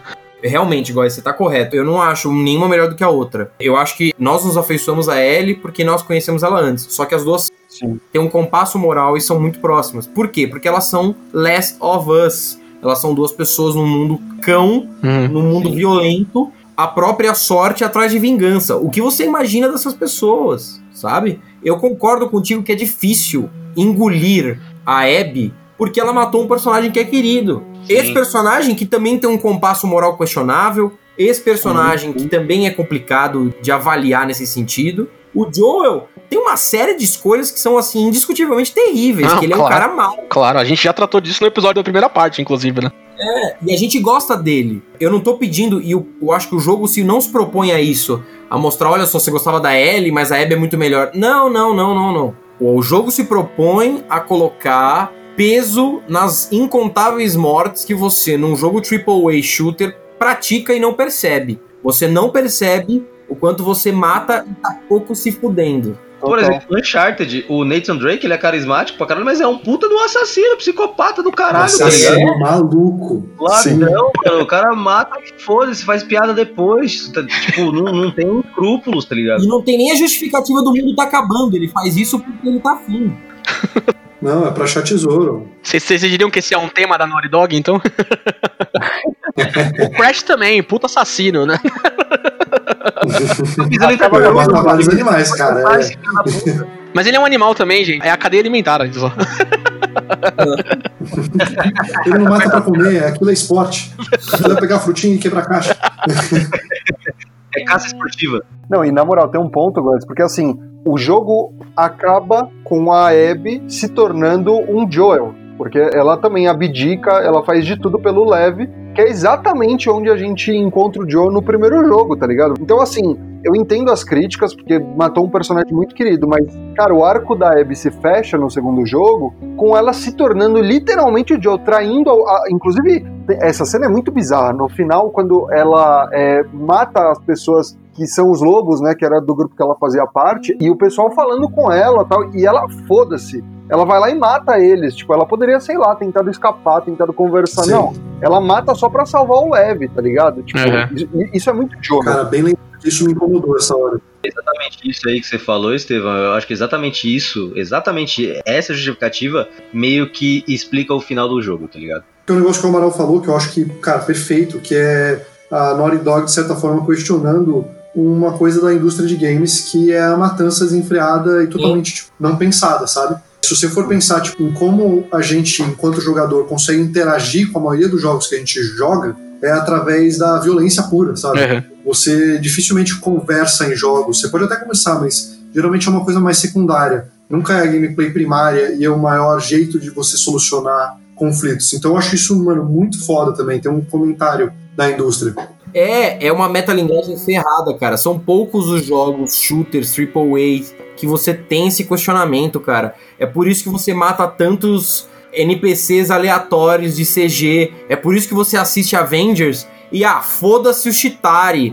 O Chitari tem que comer qualquer merda mesmo. Você quer ter do outro lado um exército sem nome, sem cara, sem rosto, porque você quer desumanizar eles completamente pra não sentir nenhum medo em matar e foda-se. Outro jogo que faz isso de forma inteligente é BioShock, que é uma das grandes inspirações de Last of Us. É. Cara, e a gente tá num momento de questionamento muito meta da indústria, né? O Kojima já faz isso há muito tempo na série do Metal Gear, né? O Lucas é fã da série e pode falar também. Mas Death Stranding, que é o jogo que concorreu ao GORE ano passado, cara, já tem esse questionamento muito intrínseco na gameplay e na filosofia dele também, né? É, só que em resposta o Metal Gear não tem, né? O Metal Gear a galera morre pra caralho e o Snake continua sendo um herói americano, foda-se. É, o Venom Snake é menos letal, o Big Boss, né? Sim. Mas, cara, essa coisa da filosofia de você criar um inimigo, tornar um inimigo um monstro, Uhum. é justamente o que o Isaac faz com os Scars. Sim.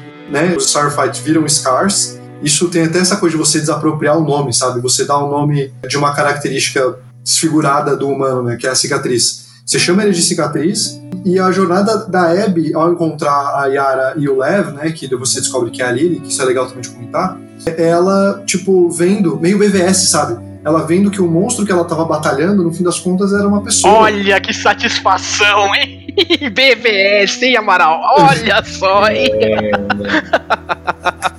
Ai, meu Deus, eu não vou falar mal desse filme porque tem um representante da Warner aqui. Mas. Deixa pra lá. Muito bom, Lucas. Ficou muito bom nos combinados, viu? Boa, boa. Pisca, né? O Lucas comentou um ponto que a gente ainda não discutiu e que vale muito a pena a gente explorar, que é todo o arco do Leve, que pra mim foi uma gratíssima surpresa. Eu não esperava que fosse algo tão complexo e tão interessante assim, que é ele ser uma criança trans no meio do fim do mundo em uma comunidade super religiosa. Inclusive, anteriormente o Góis até comentou: ah, vocês concordam com quem? Com os lobos ou com os cicatrizes? Cara, assim, não dá pra concordar 100% com ninguém, mas eu consigo ficar muito mais próximo dos lobos do que os cicatrizes, porque. no Para de chamar de cicatrizes! Nossa puta que senhora. pariu! Eu chamo do que eu quiser. Nossa Um bando de louco religioso tem que ser chamado de modo pejorativo, sim. Veja, não é isso, cara. Polêmica. É que nem você virar pro, pro Lev e não chamar ele de outra coisa que não trans. Tá entendendo? Mas peraí, o Lev, ele é um personagem que faz sentido, ele é empático. Agora, os cicatrizes, a própria mãe do Lev tentou matar ele. Ela era uma doida. O Lev é um, abre aspas, cicatriz, fecha aspas. Exatamente. Não, não. É sim. Ele Não, é. espera. Ele é um serafito, pô. Toda a jornada do Web com a Yara na última parte do jogo é tentar explicar, cara, é a minha cultura, é o jeito que as coisas são. Tem coisas erradas com certeza. Eu queria ser eu mesmo, queria ter minha identidade com a identidade que eu escolhi, mas ainda assim eu tenho que respeitar o que aconteceu no meu passado na história da minha cultura. Não é preto no branco assim, ah, são fanáticos religiosos, foda-se eles, cara. Eu acho que é muito mais complicado que isso. Você poderia usar esse argumento pra falar de um muçulmano. É. Vou ser bem sincero, mano. Pra mim é muito estranho a imposição de uso de burca. Eu acho um negócio meio complicado. Todavia, a minha cultura tem outras coisas que também são complicadas, saca? E que eu imagino que se eu contar pra um muçulmano, ele vai falar: Eu não acho que tem sentido você se intoxicar, fuder o seu corpo com álcool todo final de semana, praticar ações que você não. Tá vendo? Quando você põe essas culturas em perspectiva, você percebe o quanto é idiota você traçar racionais com a sua cabeça do que o cara faz. Totalmente. Ó, mas vamos lá, vamos lá. Eu concordo que o discurso ele é, ele é bem complexo e eu concordo que eles fazem um trabalho genial em trazer esses paralelos, né? De tipo a realidade e tudo mais pro contexto do jogo. Só que, cara, assim, o Lev, ele faz parte da comunidade, a cultura dele, né, o que ele acredita, a forma como ele se porta. No final também, quando ele não entende uma piada, e a Abby até brinca com isso, eu entendo. Só que, cara, desculpa, uma comunidade em que você não respeita uma pessoa trans, você não respeita algumas individualidades, e assim, independente de quem seja, tipo, tanto faz, mas nesse caso em específico, eu acho erradíssimo. Veja, Estevam, ninguém tá falando pra você concordar com isso. E eu também acho. Execrável. Só que não dá pra você traçar um racional pra todos os serafitos, número um, e virar e dizer todos eles são assim. Não. É um grupo heterogêneo que você não pode traçar. Outra coisa também é você presumir o governo dos serafitos representam os serafitos. Tá entendendo? É. Que o governo dos serafitos traduz o que a coletividade acredita. Tem toda uma questão até de misinterpretation, como é que eu falo isso em português? É, de falta de. Má interpretação. É, de má interpretação, assim, interpretar errado da mensagem da profetisa deles. Existe toda uma questão de culto à personalidade que provavelmente foi apropriada por um grupo de serafitas lá que queriam manter a guerra com os Wolves, mas não é totalidade. A gente não pode levar a parte pelo todo. Se não fudeu, cara. Porque se você virar pra qualquer brasileiro, e eu não tô falando do governo de agora, tá? Eu tô falando de todos os governos. Se você virar pro Brasil, a história política brasileira e incutar sobre todos os brasileiros a responsabilidade pelos atos que o governo brasileiro toma, Totalmente. fudeu, acabou, vai todo mundo pra cadeia. Porque a nossa história política é terrível, é lastimável. Há 100 anos atrás tinha gente que era propriedade. Até hoje tem gente que é propriedade. É difícil, cara. É um assunto muito complicado. Eu concordo contigo que é uma discussão. Qual que é o limite do que, porra, sacanagem, tem que respeitar o rapaz. Ao mesmo tempo, é a cultura deles. É uma discussão tremenda, mas ela tem tons de cinza. A gente não consegue responder ela aqui no Rage Quit jamais. Concordo, não é preto no branco. É só mais um dos méritos do jogo. É recheio, é recheio pra caralho. Esse jogo é incrível. Não sei se eu já falei, mas joguem. É muito foda. Mas seria que nem falar que todo alemão, durante a Alemanha nazista, era nazista. Sim, Eita. o, o que é até uma mentira. Não, isso, exato, isso é, é uma idiotice. É uma sim, falácia. sim, concordo. como teve essa questão da representação trans, uma crítica que foi levantada e que eu não tô tomando como certo ou errado, mas que eu achei interessante e eu acho interessante tornar pública, foi que a comunidade trans reagiu à apresentação no Last of Us de forma mista. Tiveram pessoas que acharam positivas e tiveram pessoas que acharam negativas por duas razões. Primeira, pela prática que eles chamaram de dead naming, que eu nunca ouvi falar, mas eu sei o que acontece. Os inimigos dos Serafitos chamam o Lev pelo nome que ele tinha antigamente, né? Lili. Lili. aparentemente, segundo a comunidade, isso é ruim. Isso é, é traumático, é, des- é desagradável. Então eles se incomodaram Eles com são isso. vilões, né? É, É, mas essa é a intenção. Tá né? certo, essa é a intenção, exato. eu não tô concordando nem discordando, eu tô pondo qual foi a Sim. resposta. E do outro lado, eles acharam que ah, é uma representação muito sofrida, o cara se fode demais. Ou vira mais um exemplo de trans, de sofrimento trans, pra ser usado como cânone pras pessoas cis, entendeu? O que eu também acho relativo, se você pensar que o contexto é um, um apocalipse, tá todo mundo se Last of Us. É, então- exatamente. Cara, tem, tem outro ponto que talvez seja interessante levantar nessa questão. Eu não sei se o Rogério chegou a pegar nesse também. Esse foi um spoiler que eu vi só depois que eu já tinha jogado. Um dos spoilers que vazaram é que a Abby seria trans. E aí a representação dela como uma mulher muito masculinizada, totalmente fortona, o tanque que a gente fala toda hora assim, seria mais um desses pontos de crítica, assim, tipo, ah, não sei o quê. Exato. É, o que é completamente absurdo também, né? Existem mulheres de todos os corpos, existem homens de todos os corpos, e, tipo, a gente não tem nem que discutir isso, né? Mas ainda assim tem que levantar, né? E, enfim, tipo, comunidade, né? Não, mas era isso que eu ia falar, cara. Tipo, eles mandam extremamente bem nessa parte da representatividade, na minha opinião, tá? Que eu, de novo, assim, eu sou homem hétero branco, então eu posso estar falando alguma abobrinha. Mas eu gostei muito que a Abby, ela é toda fortuna, mais forte que o homem, inclusive, que não é um homem magro, e ela ainda assim é feminina. Ela é hétero, e ela tem feminilidade, sabe? Ela é durona e tudo mais, mas você vê que é uma fachada, sabe? Ela se mostra vulnerável às vezes, ela mostra uma doçura. E aí a Ellie, ela é gay, ela é lésbica e ela é magra, sabe? E a Dina, ela é bi, no caso, e ela tem um corpo que, assim, eu acho que das meninas do Last of Us principais, ela é que tem um corpo mais padrão, né? E ela é super bonita, embora não tenha uma beleza tão óbvia, porque ela é. Acho que ela tem traços árabes, acredito. Ela é judia. Ela é judia, né? ou judia, né? Uhum. E, cara, ela tá sempre suja, né? De sangue, terra, lama. Esse jogo não tá preocupado em você se apaixonar, assim, pelos personagens, tá ligado? É jogar a realidade mesmo, tá ligado? É jogar a realidade, tipo, ó, no momento de vingança, no momento de apocalipse, é assim que as pessoas vão ficar, tá ligado? Sim. O jogo é muito feliz. E isso é importante ser dito também, que Last of Us 2, assim como o primeiro, não usa captura de movimento, mas eles gravam as cenas e, e gravam os atores como referência Uhum. para modelagem 3D. E todos os atores são inseridos dentro das suas identidades de forma representativa. Então há um ator trans que faz o Lev, a atriz da Dina é daquela forma, a atriz da Abby. Inclusive, por favor, não mande hate mail pra atriz da Abby, pelo amor de Por Deus. favor, Nossa, né? Pelo foi amor de. Deus. Ela que matou o Joel. É, isso daí é o cúmulo É da imbecilidade. Isso foi muito baixo. É tipo quando, Muito quando baixo. hostilizavam a Renata Sorra pela Nazaré na rua, tá ligado? Mano, qual é o problema de vocês, tá ligado? Total, é. Mano, a galera, cara, não consegue separar a ficção, né? Peraí. A Nazaré é uma coisa à parte. Não, mas a Renata né, Sorra Gordon? não, né? Tipo, Pelo amor de Deus. Não, eu concordo com o Estevam, a Nazaré pode. Renata Sorra, eu sei que você ouve, tá? Desculpa, tá? Eu, eu não partilho dessa opinião, tá?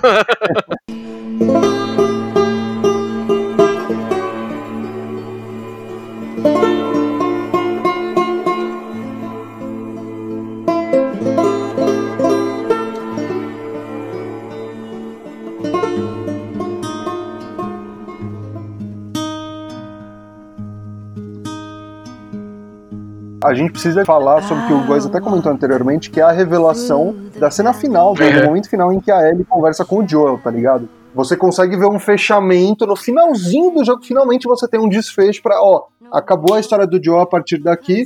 O provável terceiro jogo vai ser uma coisa diferente, vai ser um O passo terceiro jogo é outro ponto, ainda tem coisa ainda.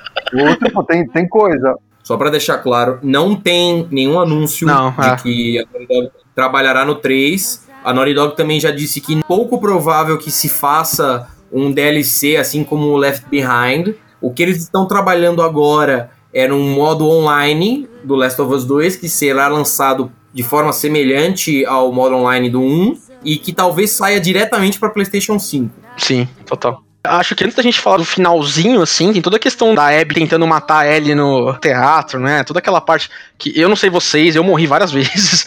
Tanto porque é difícil, quanto porque eu não queria É matar. osso. Eu não queria jogar, eu não queria jogar. Uhum. Você não sabe para quem que você torce. É a única parte do jogo que cada vez que eu morria eu sorria, tá ligado? Era muito bom ver a Ellie matando a Ellie. Nossa, que na cara. Eu corria pra cima da bomba, coisa maravilhosa. Cara, e era difícil também.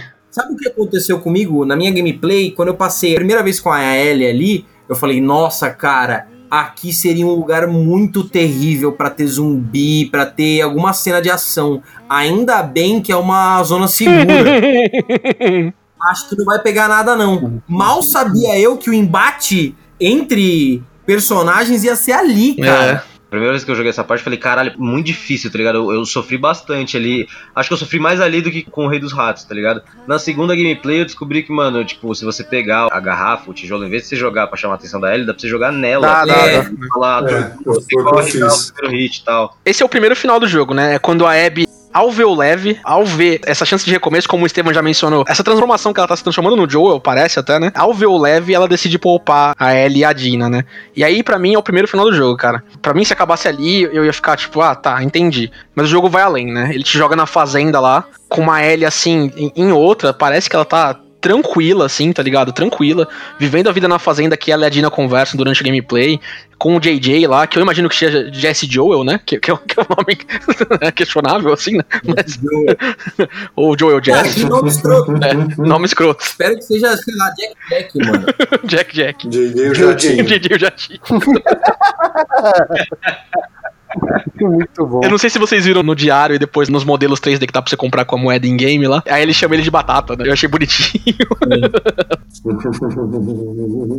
Depois de alguns momentos desse gameplay, onde você tem que juntar os porquinhos, é uma vida bem agrária, bem fogueiriurbe da Elia e da Dina ali. E eu achei que acabou Eu e também. Esse momento é que outro bold move do jogo, que, que outra escolha extremamente corajosa. Sim. Porque, Uhum. mano, tudo a razão de acabar ali. Acaba ali, acabou. E não, velho. E a Ellie toma uma decisão que eu fico com ressentimento, fico Eu com também, raiva cara, da Ellie. eu Por isso, eu não quero que ela faça isso. Fica aí, tá tudo bem. Você tem a morena, você tem o rapaz. Você ainda tem seus dedos. Você tem todos os dedos.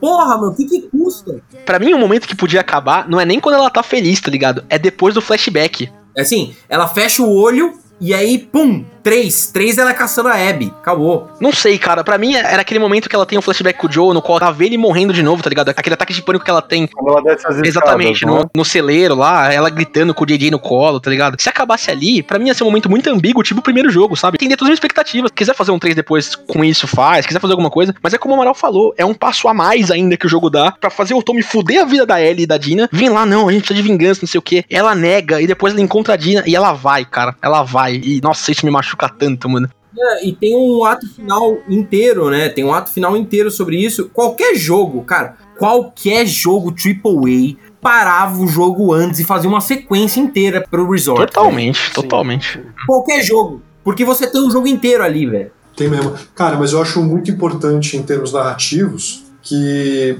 o jogador ele já tá satisfeito. Tipo, ele não quer mais embarcar nessa jornada de vingança, entendeu? Sim. E isso é muito foda, muito emblemático. A cena que ela decide ir embora rola o flashback, né?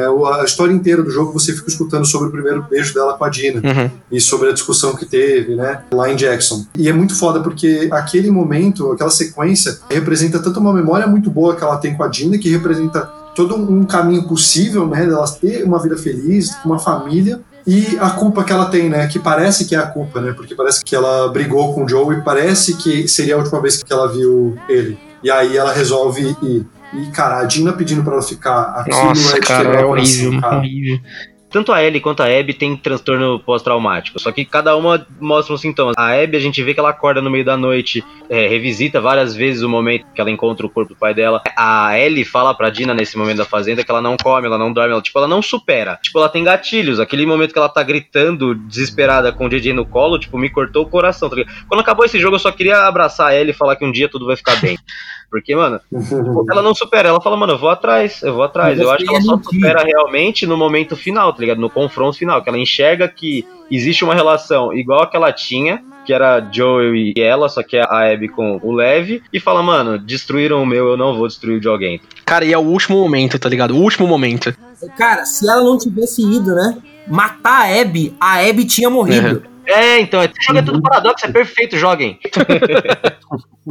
Nesse momento, eu achei, pelo menos, que elas iam ficar, tipo, amigas, sabe? Não amigas, assim, mas eu, eu não achei que teria aquela luta, cara. A Ellie entendeu todo o inferno que a Abby passou. Pô, ela perdeu peso pra caralho, ficou magra, né? Primeira vez. Primeira não, né? Porque você vê ela no passado magra. Mas, tipo, ela tá magra, ela claramente sofreu muito ali. E eu achei que elas iam entrar no barco e ir embora. É até ruim de reconhecê-la, né? Você tá procurando pelos corpos ali nas É. estacas, você não vê ela de primeira. Cara, eu fiquei um tempo rodando ali. Verdade. Você fica procurando a porra do palio pendurado na cruz, mas não acha. Primeira coisa, eu tenho que achar a bombada amarrada. Cadê? Exato, bem forte. bombada amarrada. Até aquele trem que tava que eu tava jogando. Exatamente, mano. Em vários momentos eu morri nessa sequência da luta de facas, né? Entre as duas. Porque eu achei, tipo, cara, não, o jogo deve ter alguma opção que eu posso não clicar pra matar, sabe? E aí acontece algum final alternativo, sei lá, eu achei que poderia ser. E não, ele te obriga, se você quiser continuar a história, a perseguir, né? E eu achei lá por algum momento que, que ela ia matar a Abby.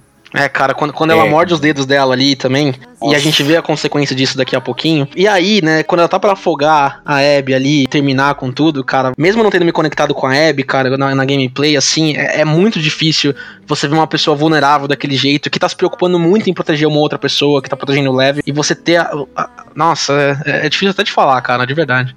Não é que assim acho que tinha que ter matado, mas assim, a Abby conseguiu a vingança suprema dela, que era matar o Joel. A Ellie não, e ela teve todas as perdas que, que ela teria se ela tivesse conseguido, tá ligado? Foi muito injusto Ah, cara, eu sei. tudo que acontece com a Ellie e com quem ajuda ela, tá ligado? O Tommy fica amando e cego, perde o, o Jesse, tipo, tudo, e aí ela deixa ela embora, tá ligado? A Ellie mata todos os amigos É, da mano. Abby. Não Exato. A sobrou. Abby matou o Joel, Não, tipo, as duas estão erradas. As duas cagaram. mas a Abby que começou.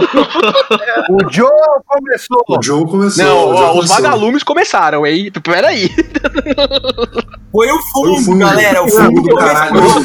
Filme cópia do caralho. Cara, vocês já assistiram o filme Três Cartazes é, por um Três assassinato? Três anúncios para para um crime. Isso. Fantástico. Esse filme é a história mais recente que eu consegui me lembrar desse sentimento, sabe? De vingança por vingança que gera um esgotamento completo das partes. Ninguém tem mais a ganhar com a continuidade da, daquela ação, só que as pessoas continuam porque elas já investiram demais. E esse era o sentimento que eu tinha em relação a Ellie, sabe? A Ellie tinha sacrificado já tanto que ela só achava que seria justificável se ela consumasse aquilo. E no final, quando ela finalmente tinha tudo aberto pra consumar aquilo, ela falou: "Não, foda-se, não vou, chega". E que bom que ela fez isso. É por isso que eu ainda gosto bom. da Ellie, é por isso que eu me afeiçoo a Sim. por isso que eu acho que ela é boa mesmo dentro desse cenário escroto, tá ligado? É o último resquício da Ellie do primeiro jogo.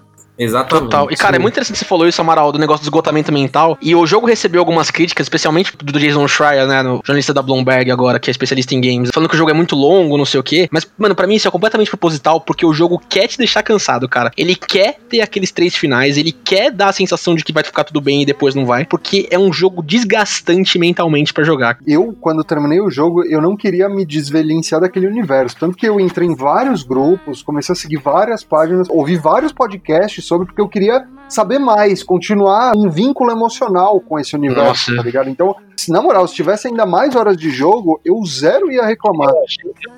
Eu também achei que foi pouco. Cara, reclamar eu não ia também, mas eu ia precisar de um tempo, cara. De verdade. É muito desgastante. É, eu tô mais pro, pro Góis também. Como eu fiz a minha gameplay pausada, assim, sabe? Tipo, acontecia algum momento impactante, eu dava um tempo. E assistia alguma coisa, assistia Bob Esponja, sei lá.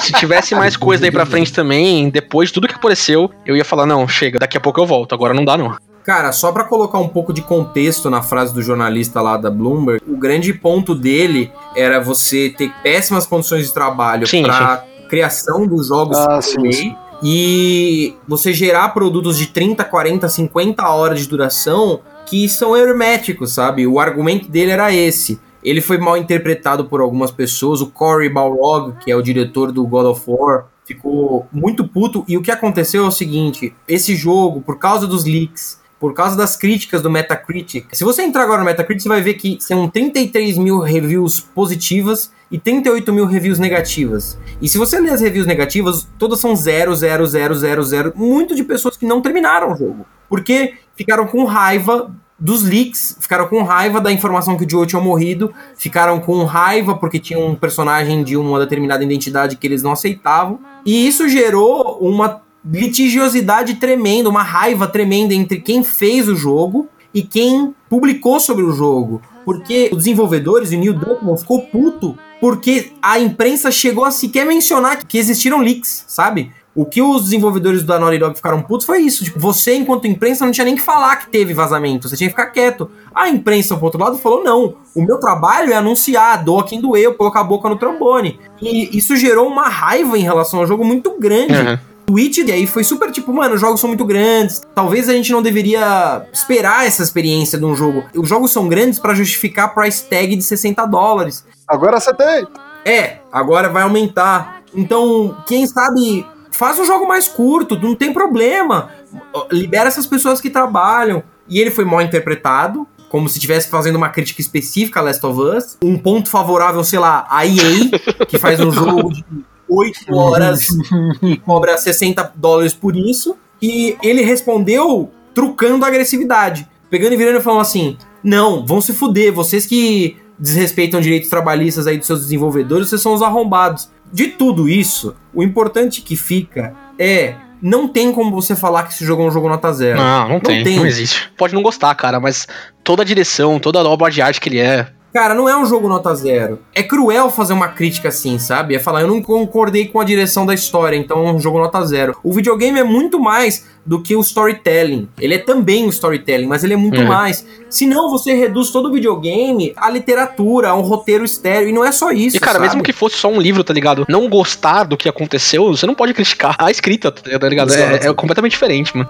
Pra terminar, gente, depois de toda a briga da Ellie com a Abby, tudo que aconteceu, a gente tem mais uma cena, né? A gente volta pra fazenda de novo. E aí aquele ponto que o Estevam tinha tocado, já que eu tinha tocado também, da questão do último flashback da Ellie, né, Estevam? Quando se encerra, quando o arco do Joe finalmente se encerra e você entende que provavelmente eles teriam um relacionamento saudável depois de um tempo, né? Porque eles se mostram abertos a tentar. E, cara, quando o Joe é atirado da Ellie nesse contexto, puta, só fica ainda mais cruel, só dói ainda mais. O remorso e a raiva da Ellie não são porque a Abby tirou dela uma pessoa com qual ela tava brigada, com qual ela tinha se desentendido. Era uma pessoa com quem ela tava recomeçando. Justifica ter matado 800 mil pessoas? Talvez não, tá ligado? Mas, mas ainda assim, cara, imagina você briga com seu pai, tá ligado? Porque é, é o que o Joe é pra Ellie. Dois anos depois de profunda reflexão, momento de aceitação, você resolve dar uma chance. No começo do jogo, a Ellie fala pra Dina, ah, não posso te ver hoje porque vai ter filme na casa do Joe. Coisas que ela gostam de fazer, tá ligado? Tipo, que, que eles, que, elas fazi, que eles faziam antes. E duas horas depois, ela vê uma pessoa completamente desconhecida que dropou na vida dela, assim, do nada, e acertou mil tacadas de, de, de golfe na cabeça do pai dela. Isso dá outra perspectiva do jogo pra mim, cara. Eu acho que justifica realmente. A Ellie só não estava em luto e querendo vingar o Joel. Ela também sentia uma culpa tremenda e ela se sentiu mal de ter perdido essa oportunidade de acertar as coisas com quem era, sei lá, ó, tipo o pai dela, sabe? Então, cara, dá mais tons de cinza as escolhas da Ellie e eu passei a entender mais a raiva dela, apesar de discordar ainda das atitudes dela. Pra encerrar, eu quero escutar do Lucas e do Rogério. Quais são seus pontos aí finais? Uma nota final. O jogo vale? Eu acho que esse jogo é 10 de 10. Esse ele é, ele é realmente muito bom. Vocês que começaram a jogar outra vez, ou já terminaram, né, no caso do Rogério, a única vez que a Ellie reproduz algo que o Joe fez, né, essa música que ele Sim, compôs, sim. é, foi nesse final, né? E Isso, cara, isso é muito emblemático. É tipo, é finalmente ela dando um primeiro passo em prol de- dessa liberação da vingança, sabe? Apesar da Abby continuar viva e ela ter perdido tudo. Então,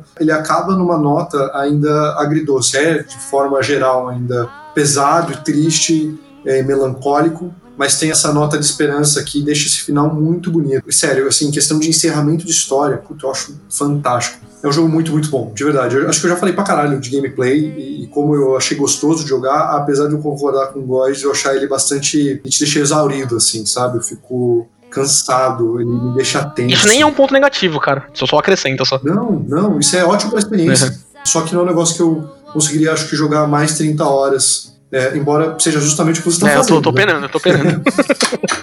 Então, o jogo é uma bosta, tá ligado? Não, não joguem, é um lixo. lixo horrível. Brincadeira, brincadeira. Pra ser sincero, assim, vou tentar ser o menos clubista possível analisando tudo, porque esse jogo realmente é o melhor jogo que eu joguei na minha vida de longe. Um pouco clubista. Sensacional. Mas assim, ele é um jogo muito denso, ele é muito complexo, tá ligado? Ele é incrível e corajoso pelo fato de ser complexo. Olha o tanto de tempo que a gente tá discutindo sobre cada trecho do enredo dessa porra, mano. É, é maravilhoso. Ouvinte, se você soubesse quanto tempo. Olha. É parceiro, o bagulho aqui. E se deixar, mano, vai longe ainda. E, e tem mais coisa Ah, pra se falar deixar vai ainda. longe, é, tem mais coisa pra falar. Tá O. Amaral vai ficar bravo. Eu não falei tudo que eu queria. Também não. Eu também não. A gente deixou de falar das histórias terais do jogo, a história do Boris, do arqueiro, a história do navio. A gente deixou de contar algumas escolhas, como a impossibilidade de você não torturar e não matar a amiga lá da Abby. Tem muitos pontos que esse jogo mereceria mais detalhes, a gente falar mais, aprofundar mais, só que infelizmente a gente, né, quer matar o ouvinte ou se matar no processo. Cara, eu não sei se esse jogo é 10 de 10, porque eu e eu torço para que seja o caso, para que daqui a 10 anos nós olhemos para o passado e esse jogo tenha subsistido no cânone dos videogames como uma puta escolha corajosa, uma puta escolha foda em termos de narrativa e que vai ensinar os próximos jogos a falar, mano, você é um jogo AAA, você vai vender. Então tenha coragem de tomar decisões É. duras. Porra! Ele não é um jogo fácil, tá ligado? Não é um jogo tranquilo. Ele machuca do começo ao fim, principalmente se você tem uma proximidade emocional, um apego muito forte com o primeiro jogo. E se você fez a mesma coisa que eu fiz, que foi eu zerei o 1, aí chegou o 2, tipo, um dia seguinte que eu zerei o 1 de novo, e aí eu já comecei o 2. Mano, machuca muito mais. Ele é um jogo muito denso. E apesar de. Agora sendo um pouquinho clubista. Eu queria que a Ellie tivesse matado a Abby mesmo, foda-se. Já perdeu tudo, tá ligado? Já tudo. Tinha que ter matado. E apesar de eu não ter gostado disso, eu continuo achando o jogo do caralho. Eu acho que não tem como não falar que esse jogo é 10-10. E tudo que o Amaral falou, mano, eu tenho certeza que vai ser verdade, porque esse jogo é incrível. Ele muda muita coisa, ele vai ser um marco na indústria, já é um marco na indústria. Muitos jogos bons pela frente virão, não inspirados assim com gameplay ou história, mas assim pela coragem e, e pelo carinho, pela atenção aos detalhes. Os detalhes desse jogo, puta que me pariu, eu fico de cara, velho. Tipo, é um jogo muito foda e, e vai continuar sendo foda por muito tempo. tá? É um jogo histórico. Joguem. Sensacional. Góis, Estevam, vocês estão em paz? Eu estou completamente contemplado. Pra mim, eu concordo com o Amaral que a gente tem que botar o jogo em perspectiva, assim. É muito fácil falar que Last of Us é um dos melhores jogos que já foi feito, a parte 1, porque a gente já tem 8 anos dele já. E eu concordo com o Rogério também quando ele diz que daqui 8 anos, daqui 10 anos, eu vou dizer a mesma coisa pra Last of Us Parte 2. É um jogo que me fez sentir muita coisa, sentir muitas emoções, me fez afeiçoar de personagens que são completos monstros, mas que ainda assim tem o lado deles, porque as pessoas são assim também, né? Eu não consigo pensar num ponto que não me faria recomendar a pessoa jogar Last of Us, porque é uma experiência, é uma jornada, é perfeito. É, eu não estou em paz porque eu joguei The Last of Us Parte 2, mas. Ouvinte, o que, que você achou? Faltou a gente falar sobre alguma coisa muito importante? A, a gente quer conversar, ouvir você, porque se você ficou até aqui, eu tenho certeza que você é, é um aficionado pelo universo de The Last of Us e pode contribuir bastante para a gente pensar em, em conteúdos futuros relacionados. Então, fala um pouco do que você achou, o que faltou, o, o- qual outro ponto a gente precisaria abordar e porque com certeza vai ter um terceiro jogo. Vamos ver. Você tem essa certeza? Eu não sei, cara. Ó, a única certeza que eu tenho é, eu não sei se eu quero, mas se tiver, eu vou comprar e eu vou jogar. Eu vou comprar, eu vou jogar. Vou sofrer, Com provavelmente. certeza. Cara, de mais a mais, Lucas e o Rogério, muito obrigado por terem participado. O ouvinte não sabe, mas foi uma conversa muito longa e vocês, assim, super ressoaram com nossa proposta, contribuíram bastante. Eu tenho certeza que se fosse uma coisa só entre nós, talvez a gente não atingisse tantas possibilidades que vocês levantaram. É, fica um agradecimento sincero aí, valeu por terem vindo e eu espero que vocês aceitem nossos possíveis futuros convites aí, que vocês voltem pro podcast pra falar não só de Last of Us, mas de outros joguinhos, porque contribuíram bastante. Nossa, com certeza. Eu fiquei muito feliz de ter recebido o convite, de verdade. Vocês sabem que eu sou fã de vocês. Meio tiete, né? Já que eu, eu meio que me infiltrei no ensaio aberto do Zé. E aí, no fim, eu acabei que eu conheci o Cello. Nem lembrava que eu conhecia o Cello, não reconheci, não liguei a voz com gosto, sabe? Mas foi muito bom, cara. Eu gosto muito do papo que vocês têm. Consumo muito podcast, mas muitas vezes o pessoal é um pouco mais velho que eu, né? E às vezes as referências mudam um pouco. Vocês têm a minha idade, então acaba que, enfim, eu me relaciono e que bom que deu certo, que bom que vocês gostaram da conversa, fiquei muito, muito feliz. Mano, pra mim, porra, brigadão aí pelo convite. Sempre que precisar e eu puder contribuir, com certeza eu faço a forcinha pra estar aqui. E assim, é, é engraçado porque eu não conheço realmente, pessoalmente, nenhum de vocês. Só o Estevam, que faz uns quatro anos que a gente tá pra tomar uma cerveja e não toma nunca. Esse desgraçado só fica me dando calote, entendeu? Então fica aqui a cobrança ao vivo pro Brasil inteiro, a galáxia inteira da internet ouvir. Bom, a primeira vez que alguém vai querer que o Estevam tome uma breja, né? Quando isso tudo acabar, Pode ficar tranquilo que a gente vai ter um Rage Meet, com certeza, com nós, todos os nossos convidados, vamos todo mundo se conhecer e se dar um abraço, cara. Pode ficar tranquilo. Fechou, fechou, fechou. Isso aí, Rage and Grit. Rage and Grit, Rage and Grit é boa também. é isso, né, gente? Então, Até semana que vem, quando a gente vai gravar menos de 3 horas, eu espero. ah, GG, gente. Ai. Valeu, Falou, galera. pessoal. Parabéns pelo Cara, trabalho. falou, muito obrigado, viu? Um abração. Um beijo. E o quê? And I will dwell on this earth forevermore. Said I walk beside the still waters and they restore my soul. But I can't walk on the path of the right because I'm wrong.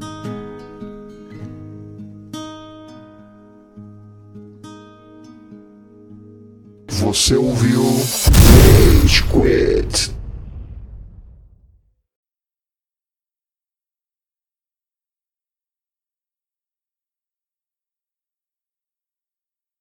Foi o que o Lucas disse na primeira parte, que. Aliás, peraí. Foi o que o Lucas disse já, cara. Não sei se vai ficar na primeira parte ou na segunda, enfim. Obrigado. Eu caguei de. Obrigado. Foi, o- foi o que o Lucas já disse em uma oportunidade remota. Pro, né? Obrigado pela cena pós-crédito agora.